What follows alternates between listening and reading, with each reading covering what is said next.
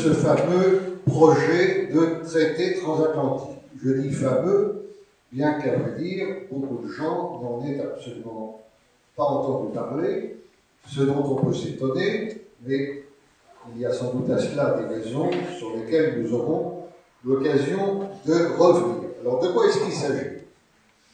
Il s'agit d'un projet visant à créer une immense zone de libre-échange entre l'Union européenne et les États-Unis d'Amérique par le moyen d'une déréglementation généralisée. Pour vous donner une idée de la grandeur de cette zone de libre-échange, on peut dire qu'elle correspond à un marché de plus de 800 millions de consommateurs, 40% des échanges mondiaux et la moitié du PIB de, de la planète. Donc c'est une affaire très considérable compte tenu de ce volume. La libéralisation totale des échanges commerciaux, vous le savez bien, est un vieil objectif des milieux financiers et libéraux qui considèrent que le libre-échange, le libre-échangisme est un des fondements de l'idéologie libérale, ce fondement pouvant s'exprimer sous une forme dogmatique par l'idée que le libre-échange est en toutes circonstances également et automatiquement profitable à toutes les parties contractantes, ce que l'expérience historique a depuis longtemps démenti. En ce qui concerne ce projet plus précis de traité transatlantique, il faut dire tout de suite que l'idée n'est pas nouvelle.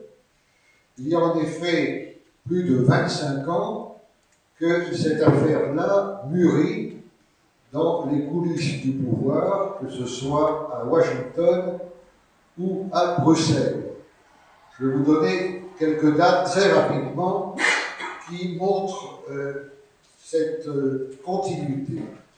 Dès le 22 novembre 1990, un an après la chute du mur de Berlin, les États-Unis et l'Europe avaient adopté une première déclaration transatlantique par laquelle ils s'engageaient à promouvoir les principes de l'économie de marché, à rejeter le protectionnisme, à renforcer et ouvrir davantage les économies nationales à un système de commerce multilatéral.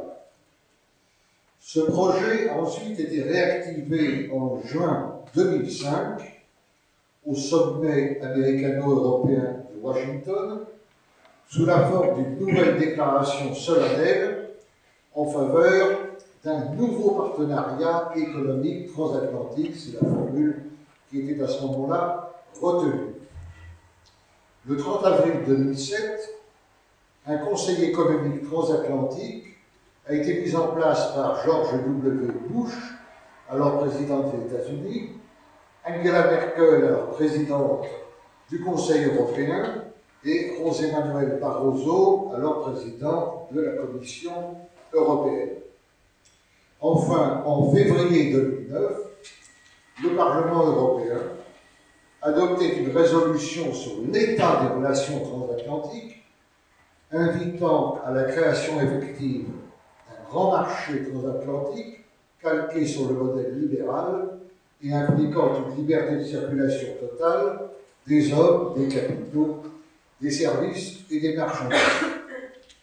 Le processus, dès lors, pouvait s'engager, la Commission européenne mettant même des bouchées doubles à partir de 2011. C'est ainsi que le 14 juin 2013, donc il n'y a pas très longtemps, les gouvernements des 27 États membres de l'Union européenne ont officiellement donné mandat à la Commission européenne pour négocier avec le gouvernement américain la création d'un grand marché commun transatlantique qui a reçu le nom de partenariat transatlantique de commerce et d'investissement, formule euh, qui a donné naissance à divers acronymes tels que TTIP ou TAFTA.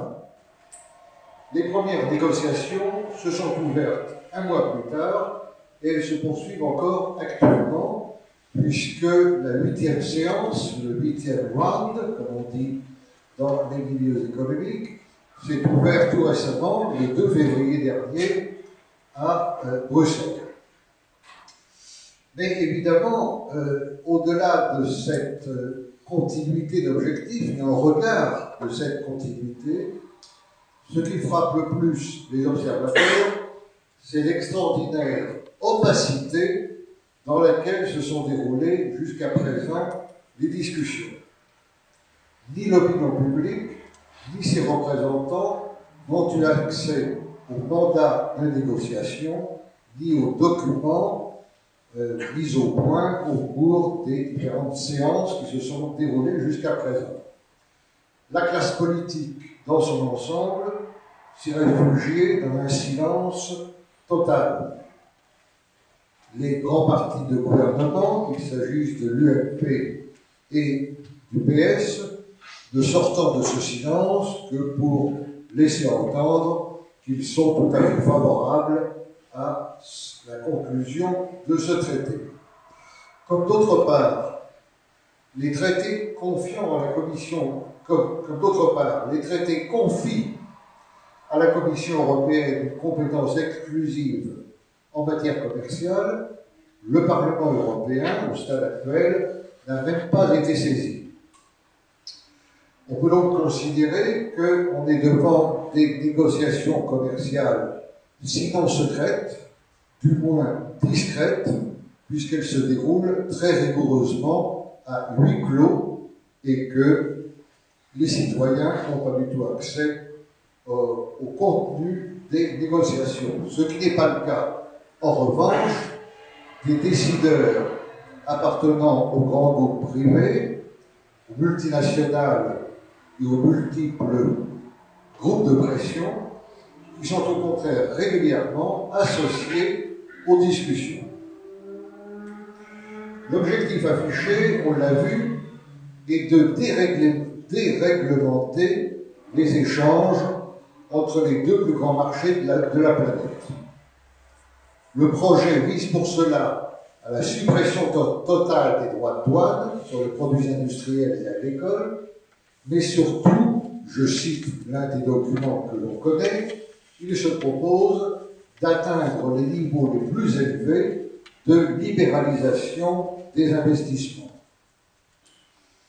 Disons tout de suite que dans cette affaire, la suppression des droits de douane n'est certes pas indifférente, mais ce n'est pas l'aspect le plus préoccupant. Cette suppression n'aura en effet sans doute guère d'effets macroéconomiques importants.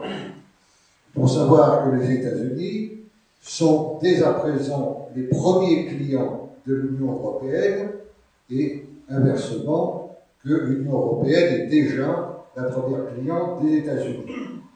À l'heure actuelle, 2,7 milliards de dollars de biens et de services sont échangés chaque jour entre les deux continents. Les investissements directs représentent quant à eux 3700 milliards de dollars. Au total, les échanges se sont élevés à 670 milliards de dollars en 2012 le commerce entre les filiales d'un même groupe représentant à lui seul plus de la moitié de ces échanges.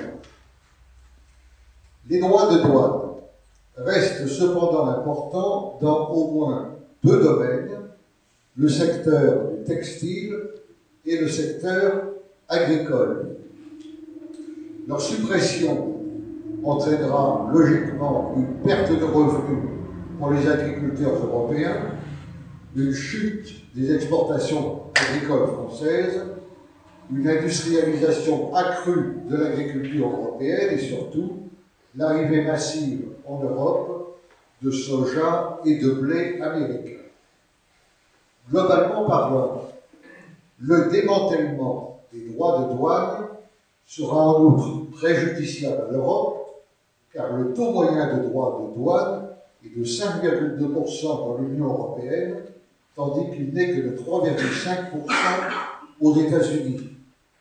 S'ils sont supprimés, les États-Unis en retireront par conséquent un avantage de 40% supérieur à celui de l'Union européenne. Cet avantage sera spécialement marqué dans certains secteurs, bien entendu.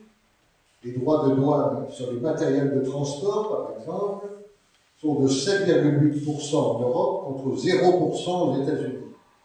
Leur suppression portera donc directement atteinte à l'industrie automobile européenne, qui est déjà dans une situation assez difficile.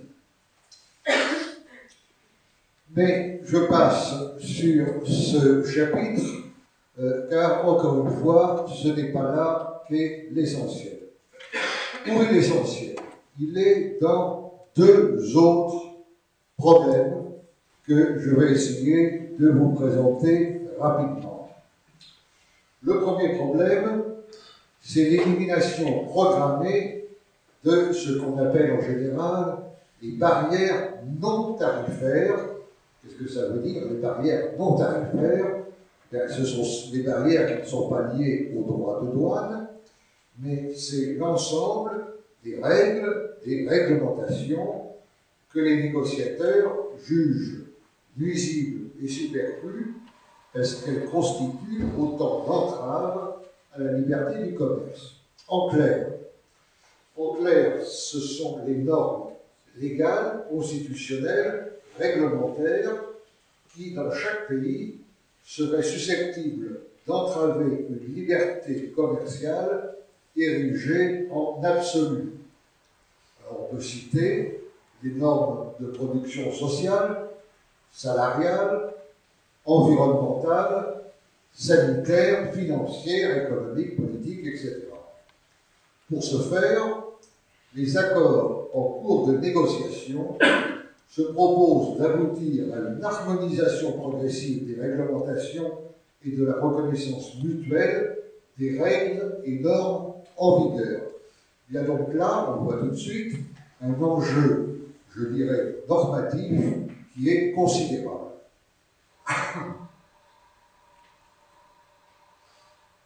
pour libéraliser l'accès au marché. L'Union européenne et les États-Unis sont censés faire converger, c'est le terme qui revient sans cesse, converger leur réglementation dans tous les secteurs. Le problème, c'est que les États-Unis sont aujourd'hui en dehors du cadre du droit international, que ce soit en matière écologique, sociale ou culturelle, qu'il refuse d'appliquer les principales conventions sur le travail, le protocole de Kyoto sur le réchauffement climatique, la convention pour la biodiversité, les conventions de l'UNESCO sur la diversité culturelle, etc. Et surtout, c'est là le point important, bien entendu, dans presque tous les cas, dans presque tous les domaines, leurs règlements sont beaucoup moins contraignants que ceux qui existent en Europe. Or, comme ils n'envisagent évidemment pas un instant de durcir leur législation et que l'objectif, comme je l'ai déjà dit, est de s'aligner sur le plus haut niveau de libéralisation existant, la convergence se fera par l'alignement des normes européennes sur les leurs en fait d'harmonisation, ce sont les États-Unis qui vont imposer à l'Europe leurs règles commerciales. Dans le domaine agricole, l'ouverture du marché européen devrait entraîner l'arrivée massive des produits à bas coût de l'agro-business américain, le désormais célèbre bœuf aux hormones, les carcasses de viande aspergées à l'acide lactique, les volailles lavées à la chlorine, les viandes additionnées de chlorhydrate de ractopamine, les organismes génétiquement modifiés, les animaux nourris avec des farines animales, les produits comportant des pesticides dont l'utilisation est aujourd'hui proscrite, les additifs toxiques, etc., jugés depuis longtemps trop contraignantes par les Américains, toutes les normes sanitaires européennes pourraient ainsi être condamnées comme barrières commerciales illégales. En matière environnementale, la réglementation encadrant l'industrie agroalimentaire serait démantelée. Les groupes pharmaceutiques pourraient bloquer la distribution des médicaments génériques. Les services d'urgence pourraient être contraints de se privatiser. Il pourrait en aller de même de l'eau et de l'énergie. Concernant le gaz de schiste, la fracturation hydraulique deviendrait un droit intangible. En outre, comme aux États-Unis, les indications géographiques protégées ne sont pas reconnues, les appellations d'origine contrôlée, les AOC françaises, seraient directement menacées. Vous savez par ailleurs que la création culturelle et audiovisuelle est protégée en France par divers mécanismes d'aide publique mais aussi de réglementation de la diffusion, c'est le système de quotas que les Américains voudraient depuis longtemps faire sauter pour inonder plus massivement encore l'Europe de leurs produits. Une libéralisation du secteur audiovisuel se ferait au profit des géants américains du numérique. C'est la raison pour laquelle la France a fait admettre que l'audiovisuel, mais l'audiovisuel seulement, et non pas le culturel au sens large, soit pour l'instant exclu de l'accord, position qui a reçu l'appui de 13 autres pays européens. Les Américains, de leur côté, ne dissimulent pas leur intention que dans un deuxième temps, ils entendent bien étendre au secteur audiovisuel les mêmes règles de libéralisation qu'ils auront fait admettre dans d'autres domaines. Et comme je viens de le dire, la sauvegarde progressive de l'audiovisuel, ce n'est pas la sauvegarde générale du culturel, qui comprend quand même les théâtres, les opéras, les musées, les archives, les bibliothèques, le patrimoine, etc. En matière sociale, ce sont toutes les protections liées au droit du travail qui pourraient être remises en cause. Concernant les règlements relatifs à la main-d'œuvre et au travail, il est dit dans le rapport du 17 juin qu'ils devront être respectés pourvu que, ce faisant, ils n'annulent ou ne compromettent pas les avantages découlant de l'accord, ce qui revient à proclamer en fait un principe en le vidant immédiatement de son contenu et bien entendu, les délocalisations seront protégées. En ce qui concerne les services publics, il est indiqué que l'accord concernera les monopoles publics, les entreprises publiques et les entreprises à droit spécifique ou exclusif, afin de parvenir à l'ouverture des marchés publics à tous les niveaux, administratifs, national, régional et local les hôpitaux, les écoles, les universités, la sécurité sociale sont bien entendu concernés eux aussi. À terme, le régime des aides d'État existantes en Europe devra s'aligner sur le modèle américain. Les États-Unis, eux, sont bien décidés à protéger leur marché public, dont seuls 30% sont aujourd'hui ouverts aux entreprises étrangères, contre 95% pour les marchés publics européens. Sur le plan financier, enfin, l'accord se prononce pour la libéralisation totale des paiements courants et des mouvements de capitaux, alors même qu'il ne concerne pas moins de 60% des activités bancaires mondiales. Vous voyez là aussi l'ampleur du projet. J'ajoute qu'il est également prévu une coopération transatlantique dans le domaine évidemment sensible du contrôle des populations, surveillance des données personnelles sur Facebook et Gmail, plus RDFI, carte de crédit, caméra, euh, vidéo, biométrie, etc. Voilà donc l'un des deux points qui sont les plus problématiques dans ce projet de traité transatlantique, c'est l'harmonisation des législations et des réglementations commerciales, harmonisation qui se ramènerait en réalité à un alignement des normes européennes sur les normes américaines. Mais il y a un autre aspect très problématique et qui, à certains égards, est peut-être pire. L'un des dossiers les plus explosifs de la négociation concerne en effet la mise en place d'un mécanisme euh, qu'on appelle mécanisme d'arbitrage des différends entre les États et les investisseurs privés. Qu'est-ce que ça signifie? Ce mécanisme dit de protection des investissements devrait permettre aux entreprises euh, transnationales ou multinationales et aux sociétés privées de traîner devant un tribunal ad hoc les États ou les collectivités territoriales qui feraient évoluer leur législation dans un sens jugé nuisible à leurs intérêts ou de nature à restreindre leurs bénéfices.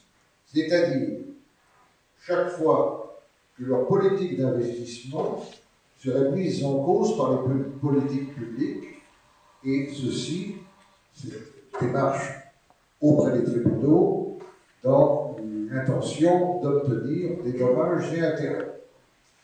Le différent, dans ces cas-là, serait arbitré de façon discrétionnaire par des juges ou des experts privés selon le seul droit américain et en dehors des juridictions publiques nationales ou régionales le montant des dommages et intérêts serait potentiellement illimité, c'est-à-dire qu'il n'y aurait pas de limite ou pénalité qu'un tribunal pourrait infliger à un État au bénéfice d'une multinationale, et le jugement rendu ne serait susceptible d'aucun appel.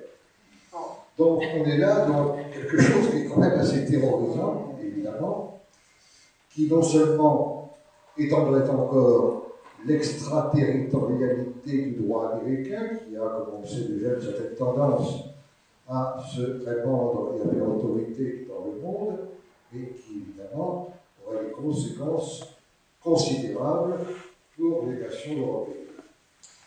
Il faut dire que cette idée, elle non plus, n'est pas du tout nouvelle. Elle figurait en effet déjà dans le projet d'accord multilatéral sur l'investissement, le fameux AMI, qui avait été négocié secrètement entre 1995 et 1997 par les États membres de l'OCDE, et c'est précisément cette clause visant à instaurer des tribunaux euh, qui euh, décideraient en cas de différend entre les États et les multinationales, qui avait été la cause essentielle de son rejet suite à la décision prise par Lionel Jospin de lui retirer le soutien de la France. De ce point de vue, on peut dire que le traité transatlantique est quelque chose que l'on peut considérer comme une version modifiée de l'ami, plutôt du faux ami, euh, que l'on a connu dans le passé, et qui témoigne en tout cas de la volonté inaltérée des Américains de revenir à la charge sur ce, euh, dans ce domaine. Or, il semble bien, je dis il semble parce que nous sommes imparfaitement renseignés sur les négociations qui se déroulent actuellement et que l'on sait par ailleurs qu'il y a quand même un certain nombre de réticences qui se sont déjà exprimées, mais il semble bien que l'offensive soit en passe de réussir. Qu'est-ce que cela veut dire? Cela veut dire que les firmes multinationales se verraient conférer un statut juridique égal à celui des États ou des nations, tandis que les investisseurs étrangers obtiendraient le pouvoir de contourner la législation et les tribunaux nationaux pour obtenir des compensations payées par les contribuables pour des actions politiques gouvernementales visant par exemple à sauvegarder la qualité de l'air, la sécurité alimentaire, les conditions de travail, le niveau des charges sociales et des salaires ou la stabilité du système bancaire. C'est évidemment une perspective directement antidémocratique, puisqu'elle mettrait en quelque sorte l'exercice de la démocratie sous condition, en soumettant par avance les États à une sorte de chantage visant à les décourager d'adopter des législations qui seraient considérées par les multinationales défavorables à leurs intérêts, sous peine de se voir traîner devant les tribunaux. Dans les faits, le recours à des arbitres privés pour régler un différend entre un État et un investisseur ne pourrait évidemment que dissuader les États de maintenir des services publics, de continuer à protéger les droits sociaux et à garantir la protection sociale, ou de chercher à contrôler l'activité des multinationales. Disons, encore que la justice serait rendue au profit de la Banque mondiale et de son centre international pour le règlement des différends relatifs aux investissements qui existent déjà, sans que soient pris en compte les intérêts des pays et des peuples. La capacité des États à légiférer étant ainsi remise en question, les normes sociales, fiscales, sanitaires et environnementales ne résulteraient plus de la loi, mais tout simplement d'un accord entre groupes privés, firmes multinationales et leurs avocats, consacrant, là encore, la primauté du droit américain. On assisterait ainsi à une privatisation presque totale de la justice et du droit, tandis que l'Union européenne s'exposerait à un déluge de demandes d'indemnité provenant des 14 400 multinationales qui possèdent aujourd'hui plus de 50 000 filiales en Europe. Je rappellerai ce propos que dans le passé, l'Union européenne a déjà été condamnée à des sanctions financières très lourdes pour, euh, au motif qu'elle refusait l'importation d'OGM ou de bonnes hormones sur son territoire.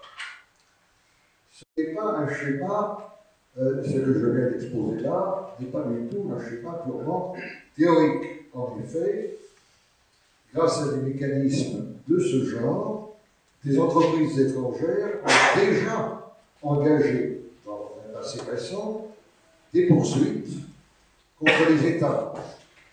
Certaines multinationales, par exemple, ont euh, engagé des poursuites contre le gouvernement égyptien au motif qu'il avait augmenté le salaire minimum, ou contre le gouvernement péruvien au motif que le Pérou s'était soucié de limiter plus strictement certaines émissions toxiques?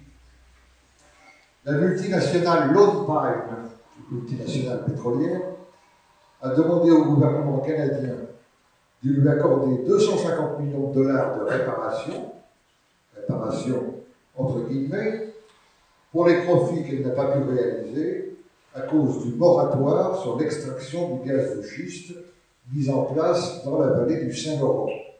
Plus de 450 procédures de ce genre sont actuellement en cours dans le monde. Donc voilà euh, les deux points que je voulais mettre en lumière dans ce projet de traité transatlantique. Encore une fois, la question des droits de douane n'est pas ce qui est le plus important. Le plus important, c'est d'une part l'alignement des normes européennes sur les normes américaines, et d'autre part, l'éventuelle mise en place d'une instance judiciaire qui permettrait aux multinationales de poursuivre les États ou les nations et de ce fait, évidemment, réduirait encore ce qu'il leur reste de souveraineté, c'est-à-dire pas grand-chose. Le Wall Street Journal l'a reconnu avec beaucoup d'ingénuité. Le partenariat transatlantique n'a pas seulement des objectifs économiques, et ce sera le dernier volet de mon intervention. Le partenariat transatlantique, a dit le Wall Street Journal, est en effet une opportunité de premier plan de réaffirmer le leadership global de l'Ouest dans un monde multipolaire. Un leadership que les États-Unis ne sont pas parvenus à imposer par l'intermédiaire de l'Organisation mondiale du commerce en raison des réticences ou de l'obstruction euh, apportée par des pays tiers, euh, pays émergents, etc. La mise en place d'un grand marché transatlantique est au contraire pour eux un moyen d'écraser la résistance de ces pays tiers tout en enrôlant l'Europe dans un ensemble dont le poids économique sera tel qu'il imposera les intérêts de Washington au monde entier. Il s'agit donc bien pour les États-Unis de tenter de maintenir leur hégémonie mondiale aujourd'hui menacée en enlevant aux autres nations la maîtrise de leurs échanges commerciaux au bénéfice de multinationales largement contrôlées par leurs élites financières.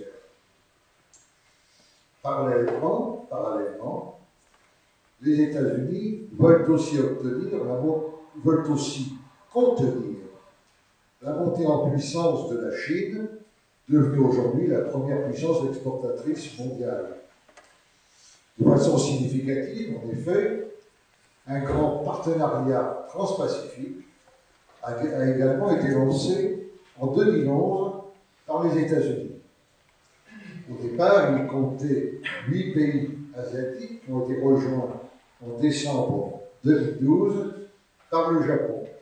Il vise principalement, bien sûr, à contrecarrer l'expansion économique et commerciale de la Chine, comme je viens de le dire. Vous voyez donc que le, continent eurasiatique se trouve en quelque sorte pris euh, dans les pinces d'une grande tenaille.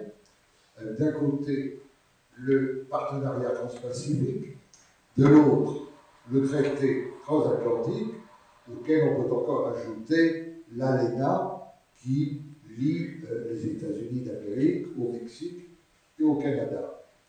Les trois zones transpacifiques, transatlantiques plus l'ALENA couvriraient à eux trois 90% du PIB mondial et 75% des échanges commerciaux mondiaux. Barack Obama, qui a parfois des accès de grande franchise, n'a pas hésité à comparer le partenariat transatlantique à une alliance économique aussi forte, a-t-il dit, que l'alliance diplomatique et militaire représentée par l'OTAN. La formule est tout à fait juste. C'est bien une OTAN économique, placée comme son modèle militaire sous tutelle américaine, qui cherche à créer le traité transatlantique afin de diluer la construction européenne et les nations européennes dans un vaste ensemble interocéanique sans aucun soubassement géopolitique de faire de l'Europe l'arrière-cour des États-Unis, consacrant ainsi l'Europe marché au détriment de l'Europe puissance et détournant du même coup l'Europe occidentale de toute tentation de se tourner vers la Russie ou de mettre au point un partenariat avec la Russie. On voit bien l'objectif qui est d'arrimer l'Europe aux États-Unis et de la couper du monde russe. Donc l'enjeu final, comme bien souvent dans les questions économiques, est en réalité un enjeu politique.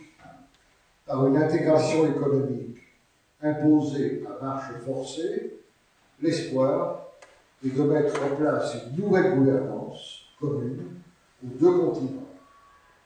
À Washington comme à Bruxelles, on ne dissimule pas que le grand marché transatlantique ne pourrait lui-même être qu'une étape vers la création d'une structure politique mondiale qui prendrait le nom d'Union transatlantique. Alors, on est évidemment là dans des perspectives beaucoup plus lointaines et, disons-le, évidemment problématiques. Il est néanmoins important de savoir que ce projet circule, il a été formulé de manière explicite, et qu'un grand nombre d'élites américaines et européennes y souscrivent dès à présent. De même que l'intégration économique de l'Europe était censée déboucher sur son unification politique, il s'agirait de créer à terme un grand bloc politique unifié allant de San Francisco jusqu'aux frontières de la zone d'influence russe. Le continent eurasiatique étant ainsi coupé en deux, une véritable fédération transatlantique pourvue d'une assemblée parlementaire regroupant des membres du Congrès américain et du Parlement européen et représentant quelques 78 États, 28 États européens, 50 États américains, pourrait ainsi être créée. Les souverainetés nationales ayant déjà été annexées par la Commission de Bruxelles, c'est la souveraineté européenne qui serait alors directement transférée aux États-Unis. Les nations européennes resteraient dirigées par des directives européennes, mais celles-ci seraient dictées par les Américains. Il s'agit, on le voit, d'un projet d'une immense ambition dont la réalisation marquerait un tournant historique et sur l'opportunité duquel aucun peuple n'a jamais été consulté. Reste à savoir évidemment si les négociations iront à leur terme et si le grand marché transatlantique verra euh, vraiment le jour.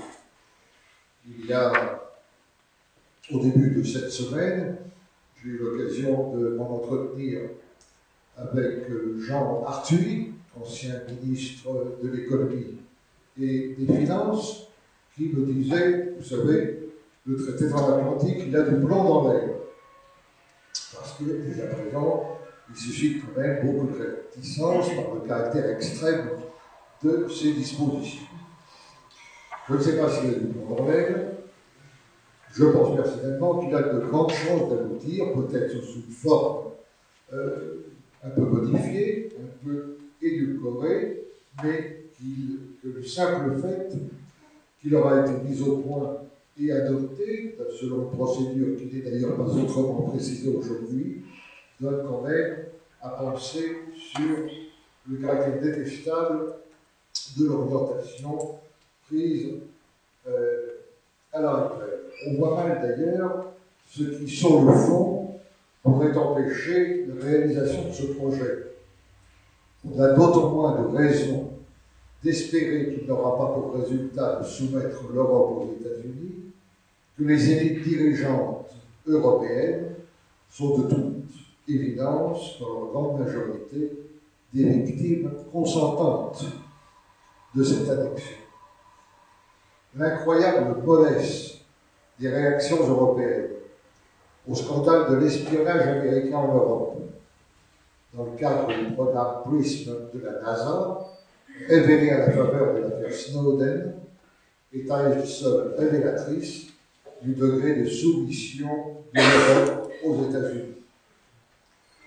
Le gouvernement français actuel s'est de son côté officiellement rallié à la finance de marché. Il a aussi hérité de l'atlantisme traditionnel du Parti socialiste depuis la fin de la Seconde Guerre mondiale, ce qui explique que François Hollande se soit bien gardé de revenir sur la réintégration de la France dans l'appareil intégré de l'OTAN qui a été décidé par Nicolas Sarkozy. On ne doit pas non plus oublier que nombre de dirigeants politiques actuels font partie des jeunes leaders, des young leaders de la French American Foundation.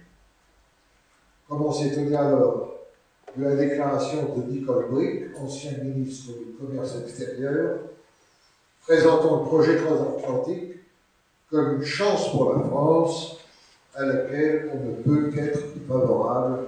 Ces gens-là, on le sait, sont des experts en matière de chance pour la France.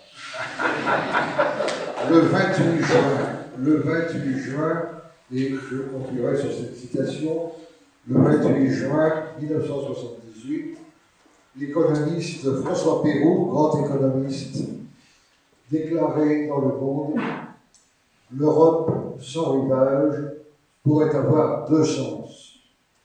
Ou bien l'Europe libre redevient un foyer d'influence économique, politique, intellectuelle, propageant ses activités intenses vers l'extérieur sans risque d'impérialisme désormais, ou bien l'Europe est envahie et capitule. Sans rivage, elle subit des forces extérieures auxquelles elle ne désire même plus résister. Voilà ce que disait François Perrault. J'ajoute que malheureusement, c'est plutôt la seconde hypothèse qui, dans l'immédiat, risque de l'emporter. Je vous remercie.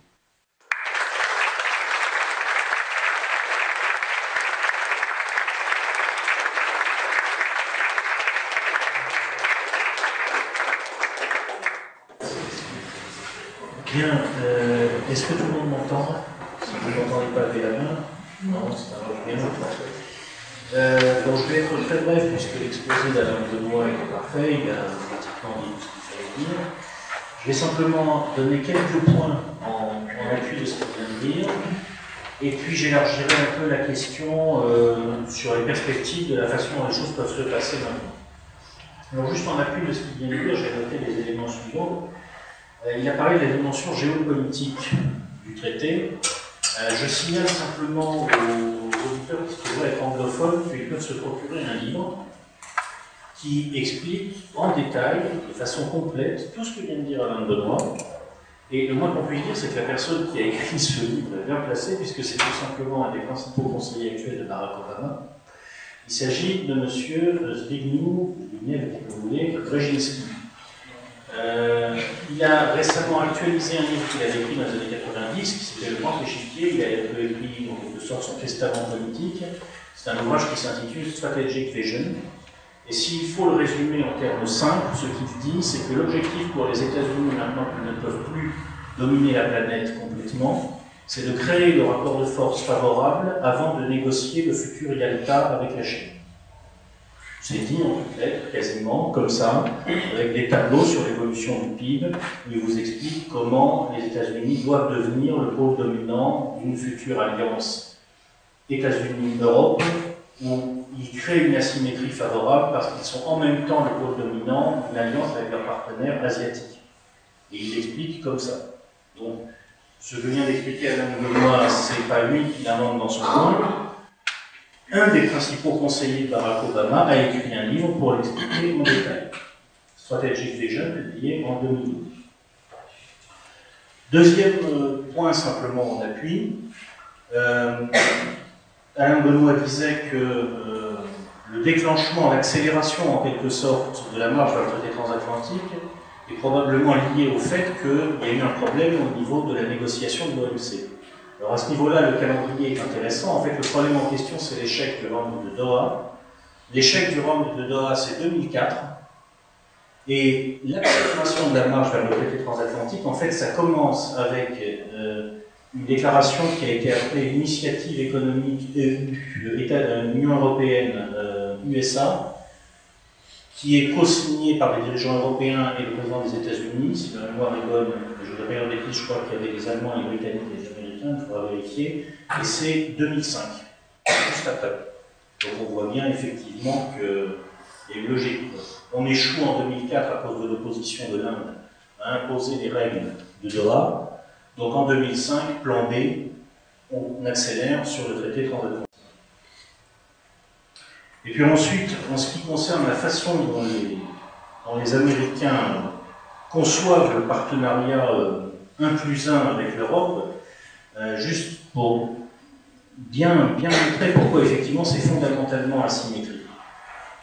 Euh, juste un, un, constat, actuellement ce qui se discute entre autres avec les Américains, c'est la remise en cause éventuelle d'une règle qu'ils ont chez eux qui s'appelle le Buy American Act. C'est une loi qui, pour dire les choses simplement, organise une préférence nationale dans l'attribution des marchés publics. En même temps que les Américains disent nous, nous n'avons pas à remettre en cause le Buy American Act, donc ça se discute, on verra ce qu'il va faire, on ne peut pas savoir parce que les négociations sont secrètes. Pour l'instant, à notre connaissance, ils ont gardé cette loi, ils entendent la garder. En même temps, euh, les articles 107 à 109 du traité de Lisbonne interdisent aux États européens la mise en place de politiques de préférence nationale en matière d'attribution des marchés publics. Ça donne une idée de l'ampleur de la de l'asymétrie qui existe entre les deux partenaires de la négociation. Ça, c'était juste en appui de ce qu'a expliqué Alain Benoît. Alors maintenant, juste rapidement, pour expliquer son propos, où est-ce qu'on en est dans le, dans le déroulement de la négociation et qu'est-ce qui doit se passer ensuite, puisque c'est finalement la seule partie qui n'est pas, pas, directement euh, D'abord, il faut, rappeler que visiblement, il y a une très grande volonté d'aboutir, mais on peut pas être sûr que ça va aboutir. Ça fait deux fois en fait qu'il y a des choses qui échouent. Il y a eu l'AMI, dont a parlé Annette Benoît. Il y a une autre chose, en 2012, il y a eu un projet qui était envisagé qui s'appelait ACTA, l'accord transatlantique anti-contrefaçon, qui a visiblement été bloqué euh, en partie à cause d'une, enfin, du moins officiellement, en partie à cause d'une sorte de mobilisation citoyenne, puisque euh, ça aboutissait en gros à permettre aux, autorités américaines de, on va dire, de, fliquer entièrement les flux de données euh, sur, sur l'ensemble de la zone concernée. Donc on ne peut pas savoir si ça va déboucher, c'est pas une certitude. Actuellement, en fait, ce qui est en train de se passer au-delà de, des négociations, des rounds de négociations qui s'enchaînent sur le traité transatlantique proprement dit, c'est qu'il y a un terrain d'entraînement, figurez-vous, sur lequel la Commission européenne, les États européens sont en train de s'exercer à faire passer la pilule. Passez-moi l'expression. Ce terrain d'entraînement, c'est un accord qui a été négocié ces dernières années et dont on a encore moins parlé que du traité transatlantique, c'est le partenariat avec le Canada, il a été mis en négociation en 2009 et le dernier round de négociation a été bouclé officiellement en octobre 2013. Donc maintenant, il est prêt officiellement pour la ratification. Alors c'est intéressant de voir ce qui se passe parce que finalement, qu'est-ce que c'est l'accord avec le Canada? C'est un peu le traité transatlantique en petit. Pour l'instant, ça coince. Apparemment, ça coince parce que la France et l'Allemagne bloquent sur ce qui est en fait le vrai sujet, c'est-à-dire, comme l'a expliqué Alain Benoît, le mécanisme d'arbitrage. Le reste, à la limite, c'est pas très important. Vous pouvez télécharger cet accord avec le Canada, il est disponible sur Internet. Euh, alors, euh, je vous préviens quand même que si vous n'avez pas trop de temps à y passer, ça va être un peu compliqué parce qu'il fait 1600 pages.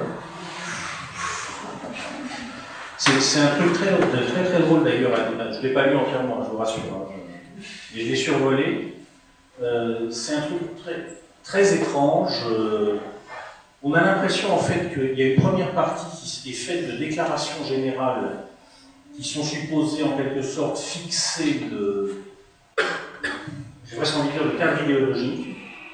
Ensuite, il y a quelques stipulations bien précise, donc une qui est absolument cruciale, c'est celle dont a parlé Mme Benoît, c'est le mécanisme d'arbitrage, parce qu'en fait tout le reste, c'est des choses finalement, bon, vous avez des tableaux pour expliquer euh, euh, est-ce qu'on va pouvoir ou pas maintenir tel ou tel type de normes, etc. Mais il y a une chose qui est, tout ça, ça peut se remettre en cause, mais il y a une chose qui est absolument cruciale, c'est le mécanisme d'arbitrage.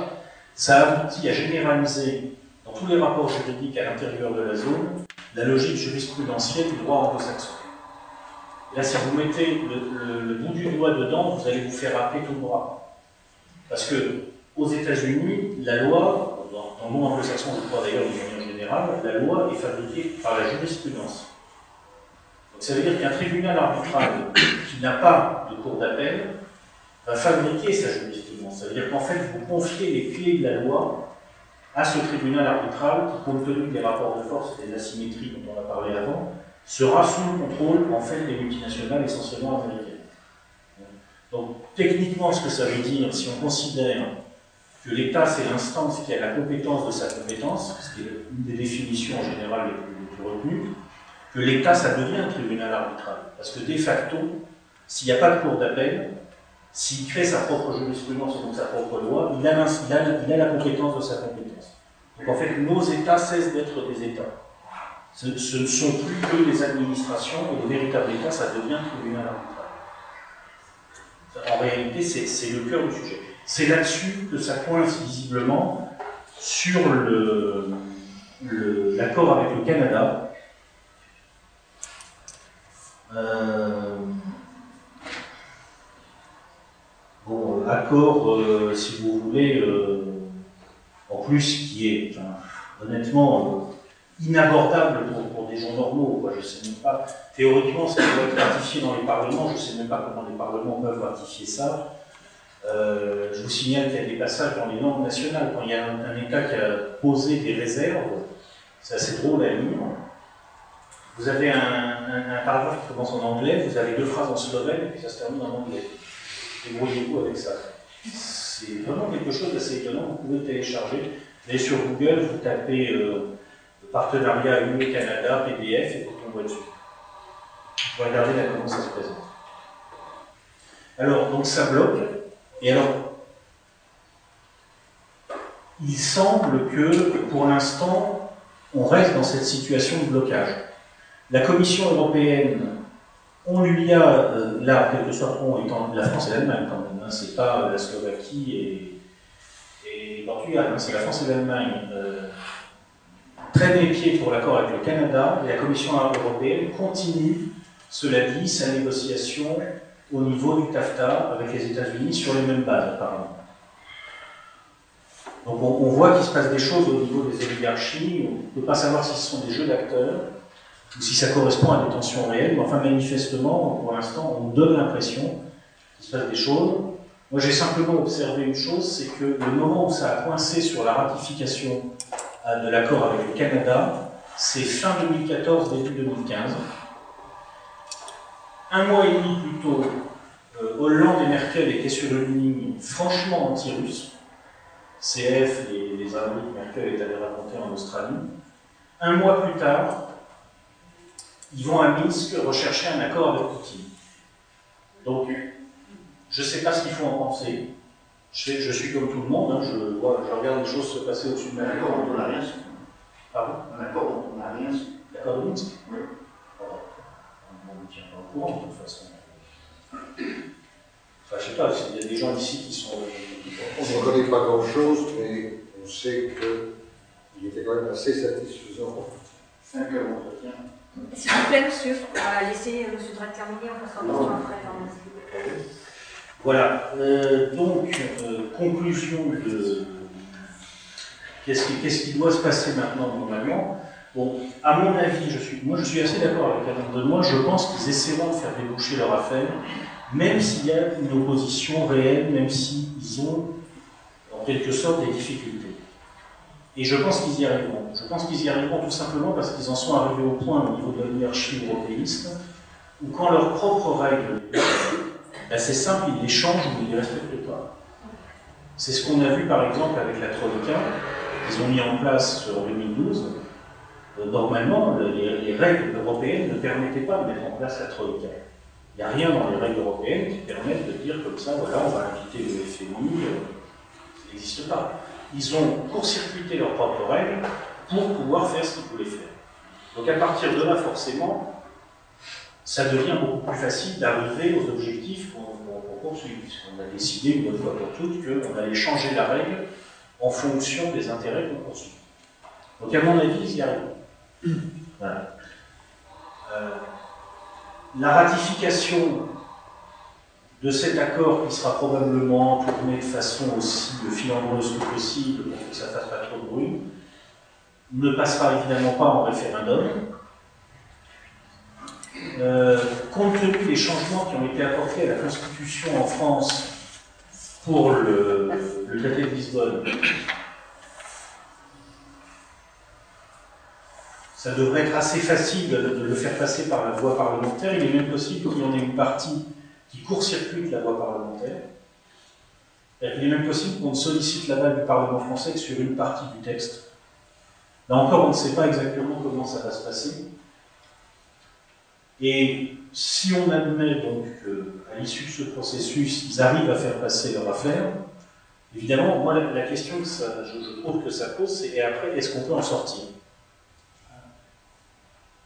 Une fois qu'on nous y a mis, une fois qu'on a mis dedans, est-ce qu'on peut en sortir? Alors, j'ai un peu regardé. Donc, euh, en théorie, si on considère que le droit, international s'applique réellement aux grandes puissances, ce qui est une vraie question, hein, depuis 2003, on a bien vu que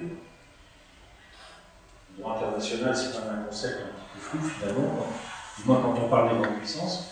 En théorie, euh, c'est une fois que l'accord sera signé, ça sera très très difficile d'en faire sortir la France. Euh, bon, on peut sortir, la, la convention qui régit euh, les, le droit des traités en droit international, c'est la convention de Vienne, signée en 1969. Elle a un statut qui est assez bizarre, je ne suis pas juriste, donc je ne comprends pas toutes les nuances, honnêtement. Apparemment, elle, elle n'est pas ratifiée par la France, mais elle est reconnue par la France. Bon. Quoi qu'il en soit, elle est visiblement, on considère qu'elle fixe en quelque sorte le droit coutumier dans les relations internationales.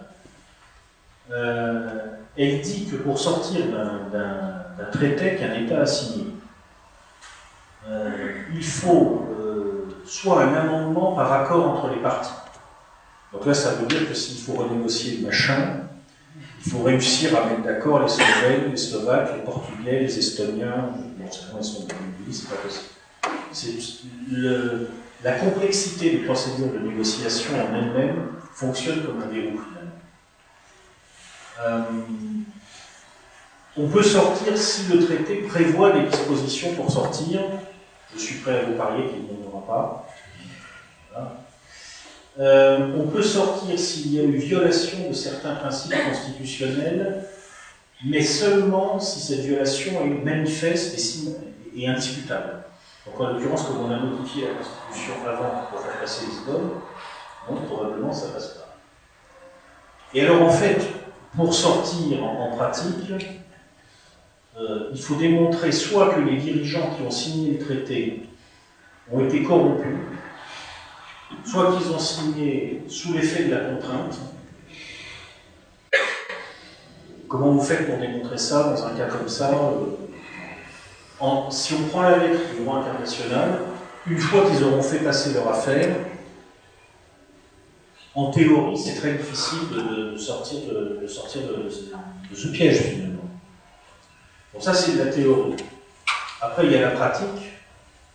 Euh, dans la pratique, euh, ce droit international-là, à mon avis, s'applique tout simplement aux pays qui n'ont pas les moyens de construire un rapport de force avec la puissance dominante. La question, la, vraie question, au-delà de ces questions de droit international qui sont un peu théoriques, c'est est-ce que la France est capable de construire ce rapport de force? Et à mon avis, si vous voulez, le traité transatlantique a comme objectif, entre autres choses, de finir de démanteler les capacités qui rendent sa remise en cause possible. C'est-à-dire que pour pouvoir remettre en cause le traité transatlantique, il faut ne pas être totalement otage des processus logistiques maîtrisés par les multinationales, entre autres américaines. Il faut avoir conservé un appareil militaro-industriel. En France, aujourd'hui, finalement, il n'y a plus beaucoup de pays dans le monde qui ont un complexe militaro-industriel. Les Britanniques n'en ont plus. Il reste les Américains, les Français, les Russes et les Chinois. Finalement, le traité transatlantique, de façon concrète, ça peut aussi être un moyen pour les Américains d'accélérer le processus qu'ils ont manifestement déjà lancé, qui est la destruction de l'ingénierie française, et derrière la destruction du complexe militaire-industriel français. Moi, c'est comme ça que j'aurais tendance à le poser. Donc, à mon avis, euh, et j'en terminerai avec ça, euh, si ce truc passe en 2016, s'ils le font passer en 2016, euh, on peut dire que 2017, ça sera vraiment la date cruciale pour la France. Parce que si ensuite on attend jusqu'en 2022 ou quelque chose comme ça, euh, le, temps que ça va laisser pour finir de détruire le tissu industriel français, pour finir de détruire les capacités euh, du complexe militaro-industriel français, euh, ça sera suffisant pour qu'ensuite on soit verrouillé et tout Voilà.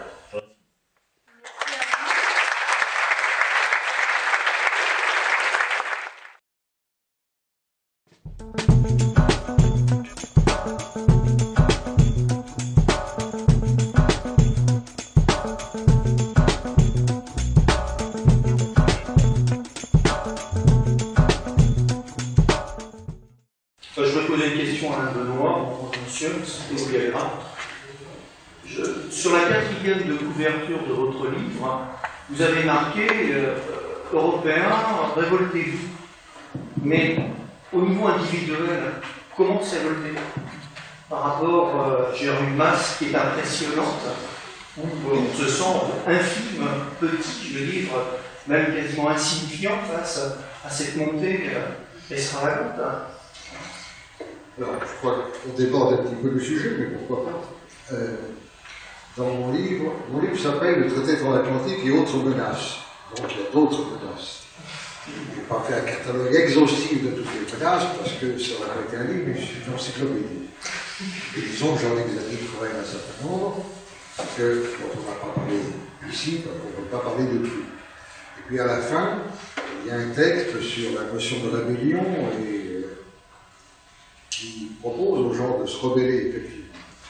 Alors, ce n'est pas par rapport au traité transatlantique, il est évident qu'aucun d'entre nous, individuellement, a la moindre chance de dévier euh, la trajectoire, euh, même euh, en grossissant la vie et en rabaissant la non, mon propos était différent, c'était de dire, il y a des gens aujourd'hui, ils sont en rupture avec l'esprit général de leur époque, qui sont finalement assez mal dans ce monde, qui ne s'y reconnaissent pas, qui voudraient le voir devenir autre chose.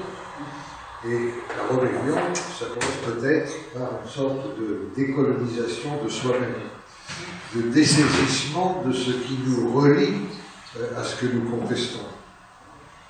Déjà, euh, se nettoyer de l'esprit euh, du primat des valeurs marchandes, c'est déjà une façon de persécession dans le bon sens par rapport à ce Il y a un certain nombre de, considérations euh, sur euh, l'esprit rebelle, euh, par exemple l'esprit révolutionnaire notamment, et, ça nous emmènerait évidemment dans une direction trop longue.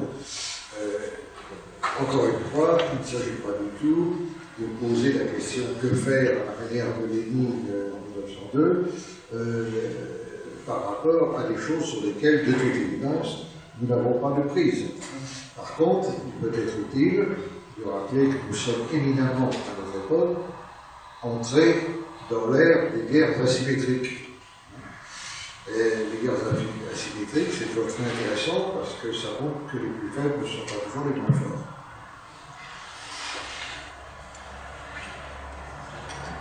Merci. Euh, je veux bien poser une autre question. Euh, il dit que les Américains, ils ont colonisé notre imaginaire. Donc, euh, et je trouve que les Européens sont un peu fascinés par le modèle anglo-américain, en fait, dans la culture et nos modes de consommation. Comment faire dans ces cas-là pour décoloniser notre imaginaire, en fait hein? Est-ce que c'est la question qui rentre par rapport au traité transatlantique? La décolonisation de l'imaginaire, pour reprendre une formule qui est utilisée notamment par Serge Latouche, euh, c'est euh, d'essayer de comprendre, et pas seulement de comprendre intellectuellement, de se pénétrer sa vie en accord avec l'idée que dans l'existence, euh, il n'y a pas que les valeurs économiques et marchandes, il y en a d'autres qui sont plus importantes. Euh, L'importance d'une valeur se déterminant selon multiples critères, mais l'un des meilleurs, c'est le constat qu'il y en a pour lesquels on peut pas donner sa vie. Les raisons de vivre les raisons de mourir, en dernière analyse, ce sont toujours les mêmes. Si l'on considère qu'il n'y a rien qui justifie qu'on sacrifie sa vie, euh, on est déjà dans un processus, je dirais, de déclin et plus encore de nihilisme. Donc voilà, c'est ça la décolonisation de, de l'imaginaire. Encore une fois, ça nous emmène vers le sujet à la limite de notre, de notre conférence. Merci. Donc effectivement, une, question- une autre question, s'il vous plaît, sur le...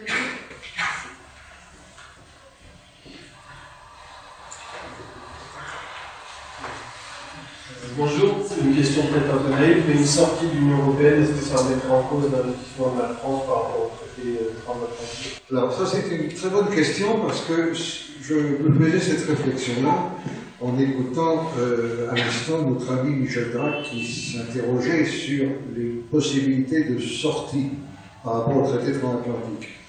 Là aussi nous manquons d'informations sur les termes puisque euh, c'est toujours en cours. Mais il me semble, il me semble que le traité serait conclu entre les États-Unis d'Amérique et l'Union européenne. Euh, et avec les pays de l'Union en tant qu'ils sont membres de l'Union européenne. Ce qui signifierait qu'un État qui sortirait de l'Union européenne aurait peut-être plus de facilité à, sortir de la guerre. Je sais que vous mais euh, Je ne sais pas. question. On ne sait, pas parce que euh, les formulations qui sont adoptées, on ne les connaît pas.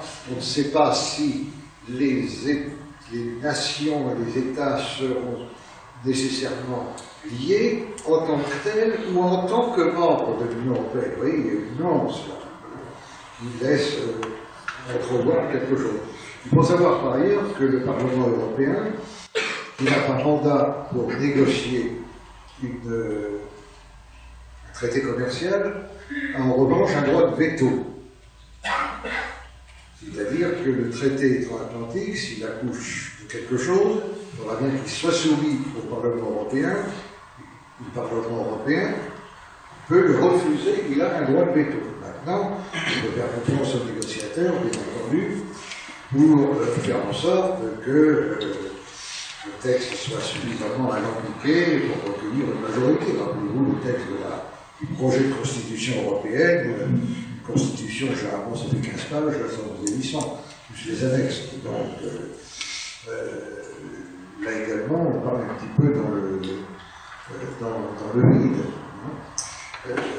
En ce qui concerne l'asymétrie de la négociation, c'est un point que je n'ai pas évoqué, mais qui est très important aussi, qui joue en votre faveur, c'est que il y a deux négociateurs, les États-Unis, l'Union européenne. Seul problème, c'est que les États-Unis, parlent d'une seule voix. C'est l'État fédéral américain. Tandis que l'Union européenne, c'est l'association de près de 30 États qui ont des avis qui ne concordent pas forcément et qui, en tout état de cause, ont des intérêts très divergents.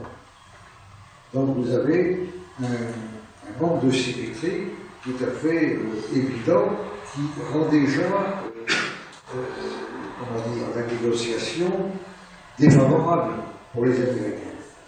Il y a encore un autre point qui renforce cette asymétrie. On parle de supprimer les droits de douane, mais euh, il n'y a pas de symétrie sur le plan monétaire entre l'Europe et les États-Unis.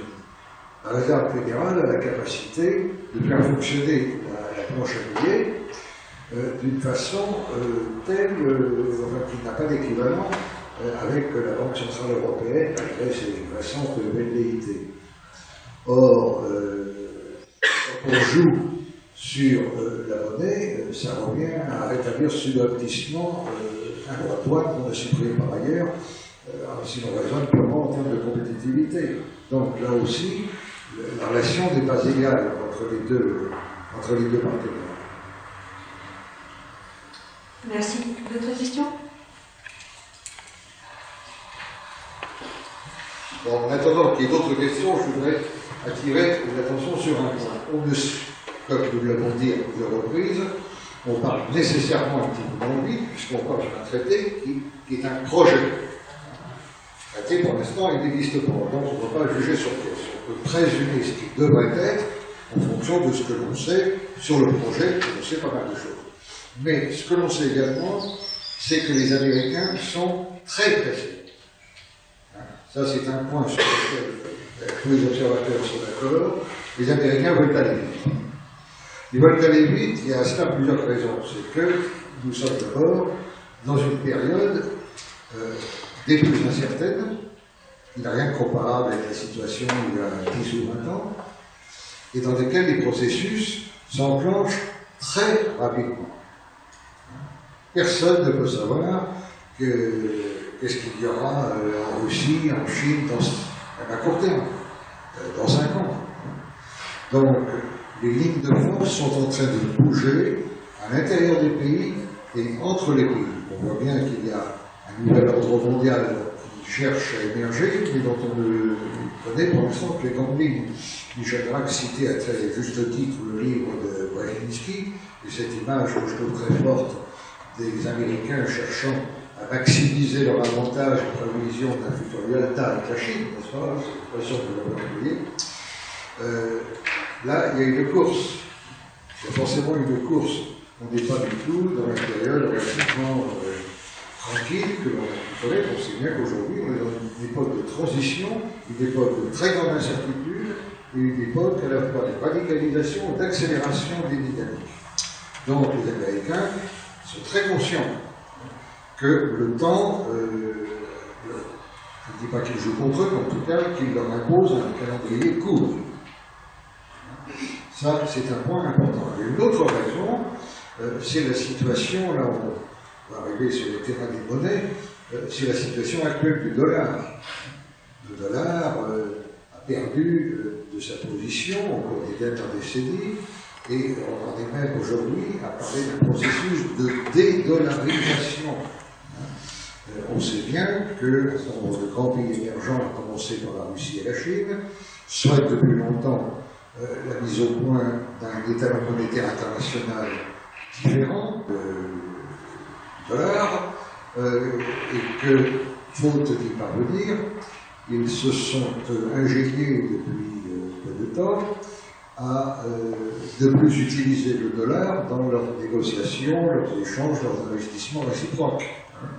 Euh, lorsque les, les Russes et les Chinois euh, procèdent à un échange, ils utilisent des roubles ou des yuan, mais euh, plus du dollar.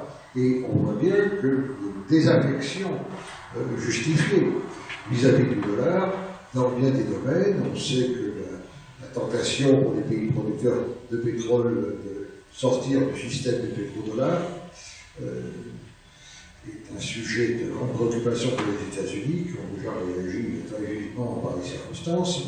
Donc le dollar est plus ou moins menacé aujourd'hui.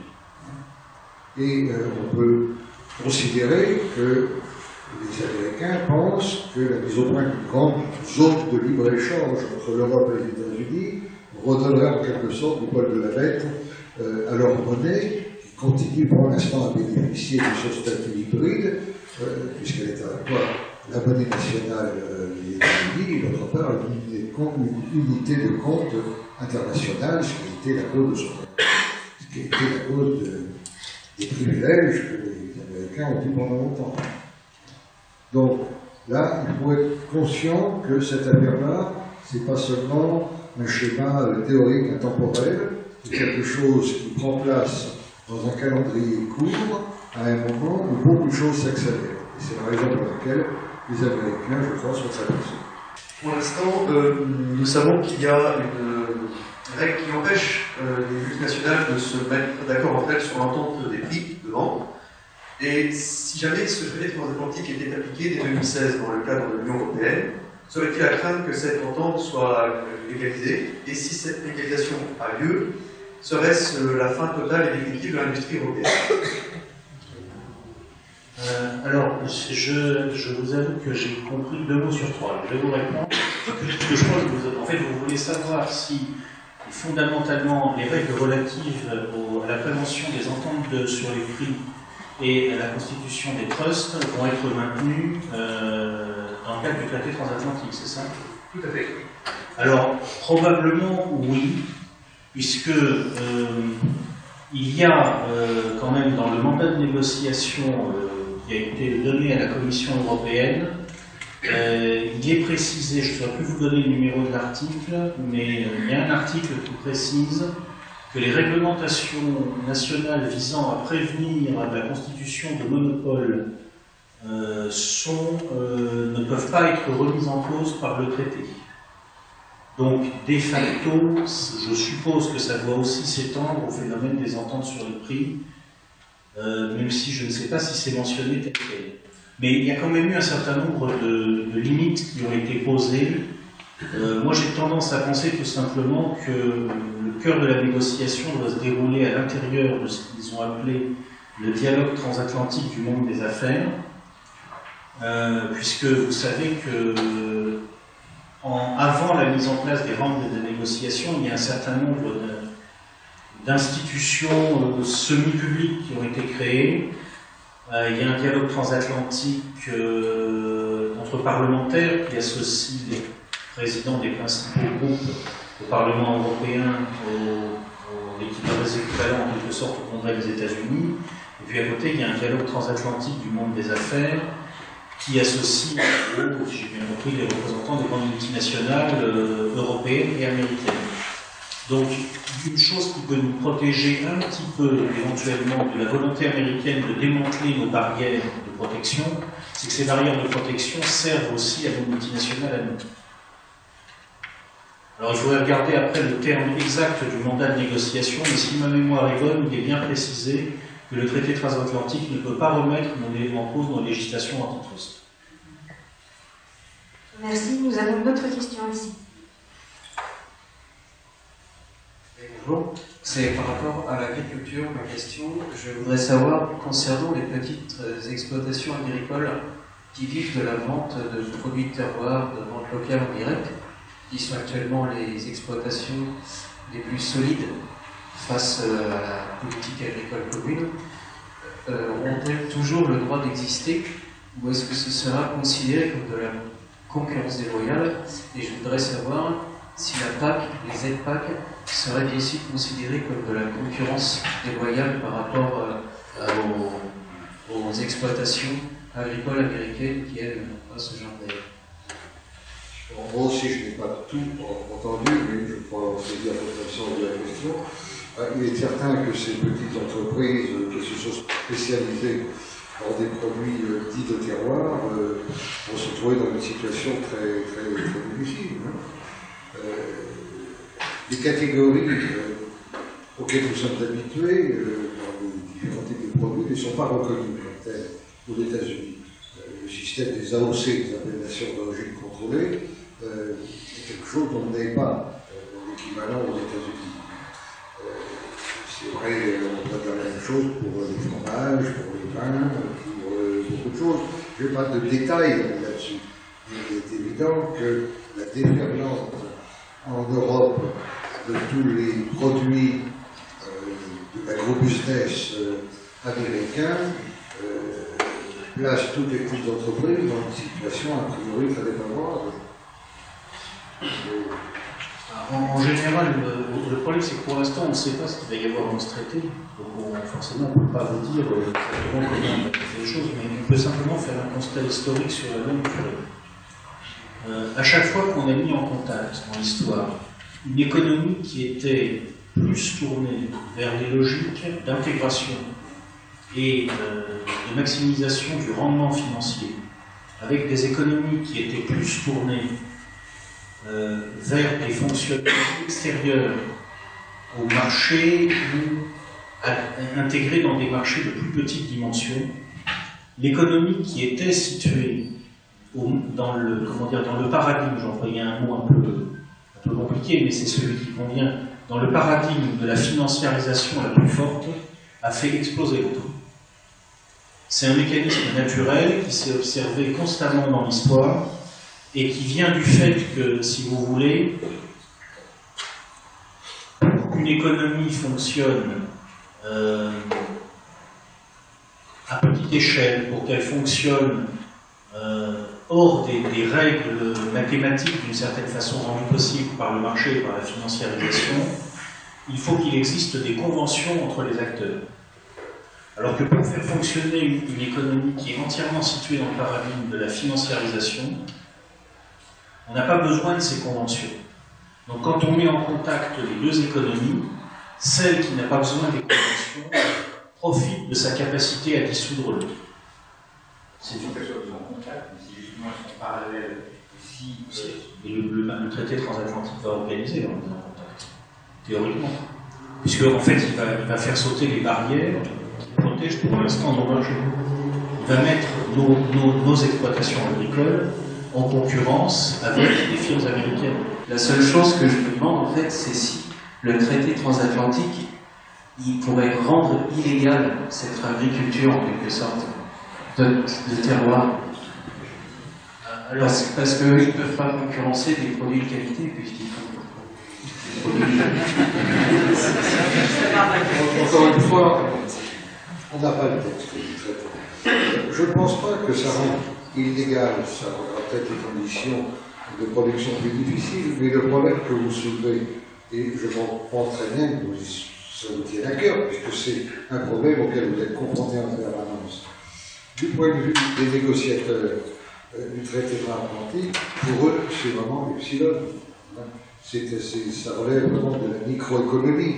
hein. Ils sont sur des, perspectives euh, qui sont euh, totalement différentes. À la limite, qu'il y ait une petite entreprise de terroir qui produisent des choses sympathiques, qui se disent qu'ils vont vendre ça aux touristes coréens, c'est bien, c'est typique, c'est folklorique, euh, parfait. Donc, c'est un problème qui n'est pas de leur échelle. Euh, D'autre part, on peut évidemment se dire toujours qu'il y aura toujours une clientèle pour un produit de qualité. Euh, c'est vrai, mais n'oublions pas que la qualité n'est pas toujours ce qui est sélectionné par la concurrence, contrairement à ce que on compte de fait libéral qui nous dit, ben voilà, c'est la concurrence est formidable parce qu'on est en concurrence les gens, et ben comme ça on verra qui produit le meilleur produit. Mais la concurrence ne, consacre pas forcément le meilleur produit, elle consacre le produit qui a la, la dynamique commerciale, la méthode de marketing, euh, la capacité publicitaire, la capacité d'influence la plus importante. La, la fameuse concurrence pure et parfaite, ça n'existe jamais. Merci pour cette Je me souviens d'ailleurs d'un d'un exemple, bon, c'est tout à fait anecdotique, et c'est seulement ceux qui ne sont pas les plus jeunes qui peuvent s'en souvenir, mais quand euh, il y a eu la, vidéo, hein, avant le, DVD, il y a eu deux procédés qui se sont affrontés, qui étaient le Betamax et le VHS. De l'opinion le plus spécialiste, le Betamax était bien meilleur en qualité. C'est VHS qui l'a emporté. Pourquoi? Parce que ceux qui fabriquaient VHS avaient une stratégie commerciale plus agressive et des moyens considérables. Merci cette réponse. Nous avons une autre question ici.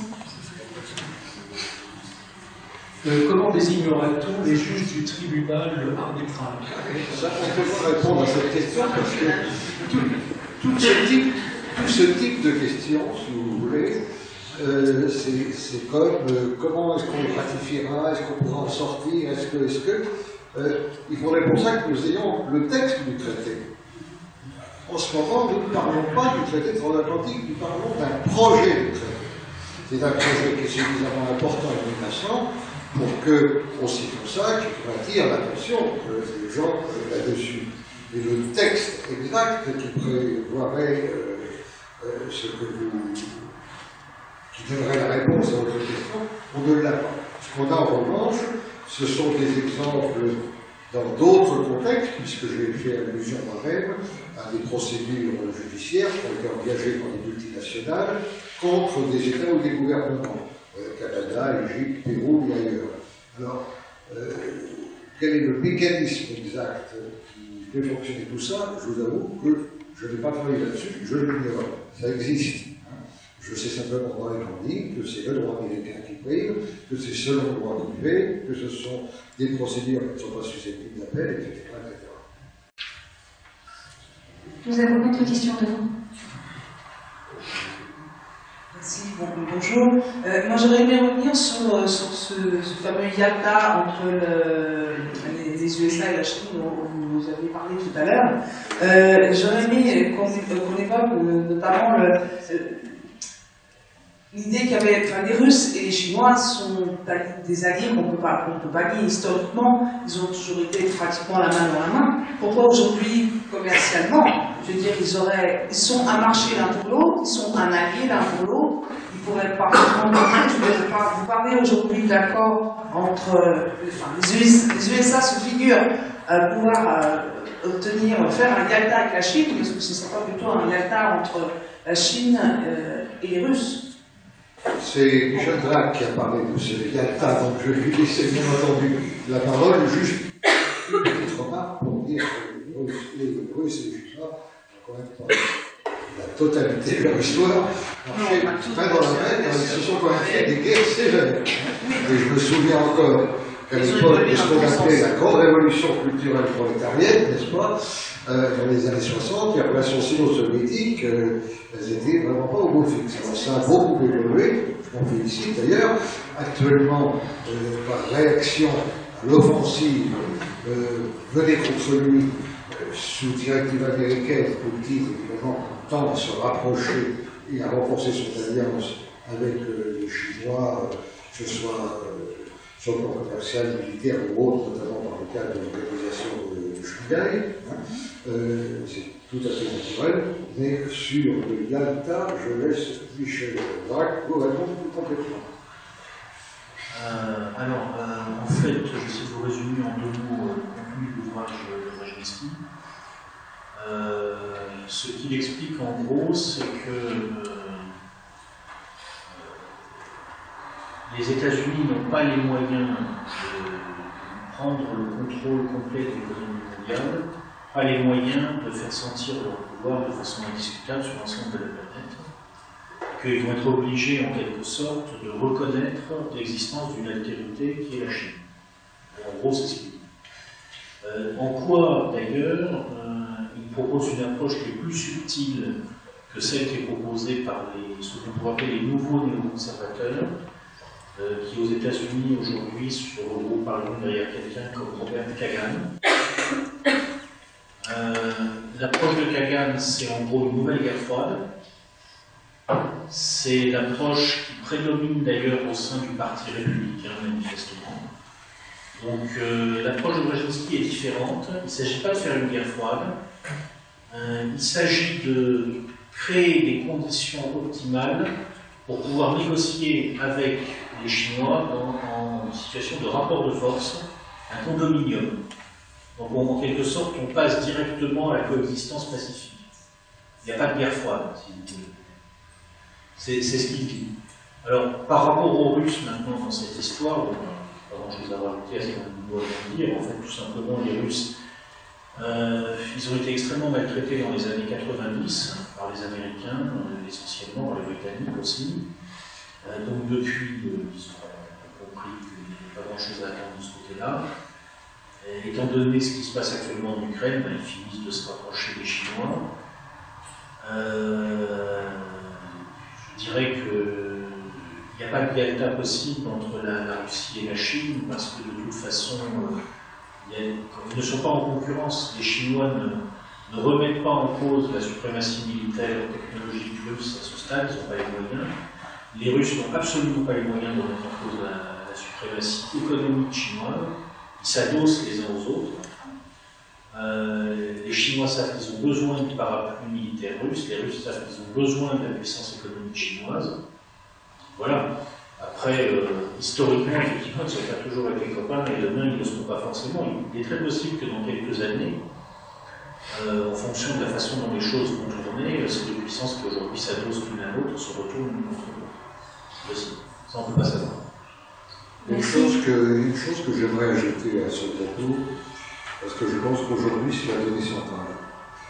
Euh, les Russes sont devenus l'ennemi numéro un des Américains. Il les précédents de la guerre froide. Mais de la guerre froide, on est passé à la paix chaude. Et de la paix chaude, on rentre dans une nouvelle escalade. Et qui risque, si les républicains reviennent à Maison Blanche comme il est probable, après Obama, qui risquent d'aller très loin. On ne peut pas dire jusqu'où, on peut rien exclure. Je crois que le souci principal des Américains, c'est d'éliminer, d'encercler, de limiter, d'affaiblir tout ce que l'on veut, la Russie. La Russie, ils le savent bien, occupe une position géopolitique dans l'ensemble du grand continent euro-atlantique que la Chine, malgré son importance son étendue, n'occupe pas. La Russie, c'est ce que les géopoliticiens appellent le Heartland, c'est-à-dire le cœur de ce, de continent. Donc, euh, les Américains ne peuvent pas permettre à ce cœur du continent de euh, monter euh, en puissance, et c'est la raison pour laquelle ils essayent de l'encercler militairement et politiquement, l'affaire ukrainienne étant euh, entrant dans cette stratégie, ils s'efforcent de couper l'Europe de la Russie, de tuer l'idée d'un partenariat euh, euro-russe, et le traité transatlantique rentre parfaitement dans ce cadre. Ils ne peuvent pas détacher à l'heure actuelle, dans le contexte actuel, les Chinois et les Russes, alors ils encerclent les Chinois, mais ils feront à l'avenir tout ce qu'ils peuvent pour isoler le plus possible la Russie. Euh, quand on lit la presse américaine, on est vraiment stupéfié de voir la violence, l'incroyable violence avec laquelle euh, la Russie et Poutine sont affectés. Dépasse pour le, ce qu'on peut imaginer en Europe, et ça va très au-delà de différence, de critique, etc. C'est vraiment pénible. Merci. Une autre question? Je voudrais reposer une question à Benoît. Je suis surpris que vous n'ayez pas parlé et développé suffisamment les rapports entre le traité transatlantique et la gouvernance. Et non, parce que ça vous entraînerait euh, trop loin, mais dans mon, dans mon livre, parmi les autres menaces qui sont évoquées dans le titre, il y a précisément cette notion de gouvernance sur laquelle je me penche de façon assez minutieuse. Il ne vous aura pas échappé que ce mot de gouvernance a surgi dans le discours public depuis pas très très longtemps. Il y a 20 ans, personne ne parlait de gouvernance, et puis maintenant on entend la bonne gouvernance, la gouvernance. Alors qu'est-ce que ça veut dire euh, Est-ce que c'est la même chose que gouvernement Mais alors pourquoi on de gouvernance En réalité, euh, le mot gouvernance, qui est d'ailleurs un vieux mot dans la vie française, euh, nous est revenu des États-Unis par le, par le domaine euh, commercial et industriel. C'est un langage d'entreprise, corporate governance. Voilà.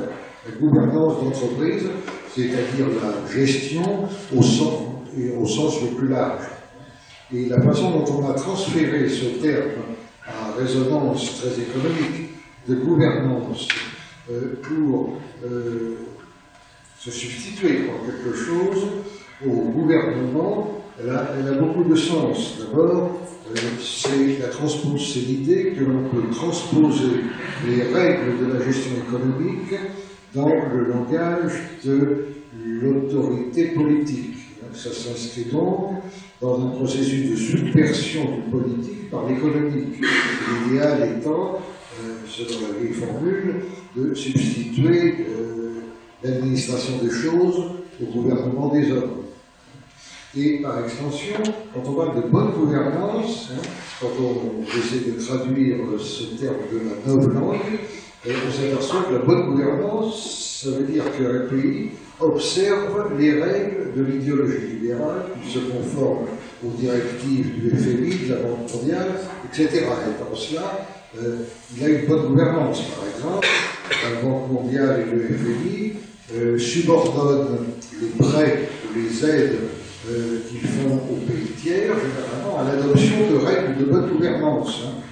Quand on traduit, ça veut dire plus de privatisation, démantèlement des services publics, euh, euh, abaissement des normes euh, environnementales, euh, abaissement des salaires, toute la, la panoplie des mesures d'austérité qui sont qualifiées de bonne gouvernance. Et enfin, à terme, c'est aussi une idée, je dirais, antidémocratique, qui repose sur ce, euh, qui vise à au fond, à répondre à la vieille question, comment peut-on euh, rester en démocratie et gouverner euh, tout en se c'est-à-dire en consultant le moins possible, en faisant en sorte que l'alternance résultant des élections ne mette en scène que des gens qui ont des programmes sensiblement identiques, et cette grande idée obsessionnelle qu'on retrouvait déjà dans les années 70 dans les travaux de la trilatérale, hein, comment faire pour émanciper la démocratie du peuple et comment faire en fait pour gouverner son peuple sans trop trahir euh, formellement la démocratie? Même. Oui, et la gouvernance, c'est tout à fait un pas dans cette direction. Je voudrais recentrer ma question sur le champ national et politique. Qu'est-ce que vous pouvez nous dire du filtrage, de l'analyse et de l'opinion Marine Le Pen et du Front National sur le traité pour l'Atlantique, ce qu'ils vont en faire, ce qu'ils vont en penser à l'horizon 17 Merci. Écoutez, je ne suis pas absolument compétent pour vous répondre, n'étant pas ni de près de loin euh, membre du Front National. Euh, D'après ce que j'ai lu, euh, le Front National s'est prononcé très nettement contre le traité transatlantique, de même d'ailleurs que d'autres formations, qu'il s'agisse du parti de Nicolas Dupont-Aignan, qu'il s'agisse du parti de gauche de Mélenchon, etc. etc. Je ne peux pas les, très au-delà. En revanche, euh, j'ai, dans mon intervention, j'ai montré l'opacité extraordinaire dans laquelle se sont déroulées jusqu'à présent les négociations. Euh, il faudra quand, même, pour être euh, complet, signaler que le, si- le silence n'a pas été total, le secret conclu n'a pas été total, bien entendu, et il y a quand même eu un certain nombre de réactions. Si vous allez sur Internet et que vous tapez sur Google l'opposition au projet CAFTA, vous allez voir toute une série de pages d'associations euh, qui euh, euh, recueillent des signatures, font des pétitions, démontrent euh, cette logique. Ce sont des gens d'ailleurs qui se répartissent dans un très large spectre politique de droite et de gauche. Je voudrais vous dire également qu'il y a eu une série d'associations, un, groupe, un ensemble d'associations qui a recueilli l'année dernière plus d'un million de signatures contre le projet de traité transatlantique.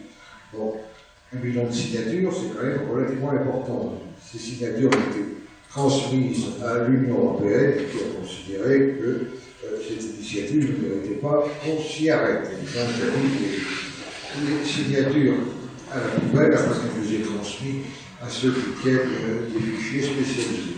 Euh, mais euh, il, y a quand même, une opposition au traité transatlantique, même si elle est plutôt sur les marges. On retrouve là encore les clivages fondamentaux euh, du moment présent, le clivage droite-gauche, les clivages entre les partis, euh, les grands partis gouvernementaux qui sont acquis euh, aux élites euh, mondiales, n'est-ce pas hein, Et puis euh, ceux qui souffrent euh, le plus euh, de la globalisation, c'est-à-dire essentiellement les classes populaires d'abord, et ensuite les classes moyennes menacées de, pour longtemps de, de déclassement. hein. C'est ça le, le clivage aujourd'hui. Et les partisans euh, de la globalisation, ceux qui en souffrent et ceux qui en profitent. Voilà, sinon sur le national, rien d'autre à dire. Euh, vous pouvez euh, leur écrire sur Internet et leur demander de préciser le- leur position sur le, traité transatlantique. À mon avis, c'est plus grand, le plus tout à fait hostile. Alors, moi j'aurais simplement une, remarque à faire sur cette question-là.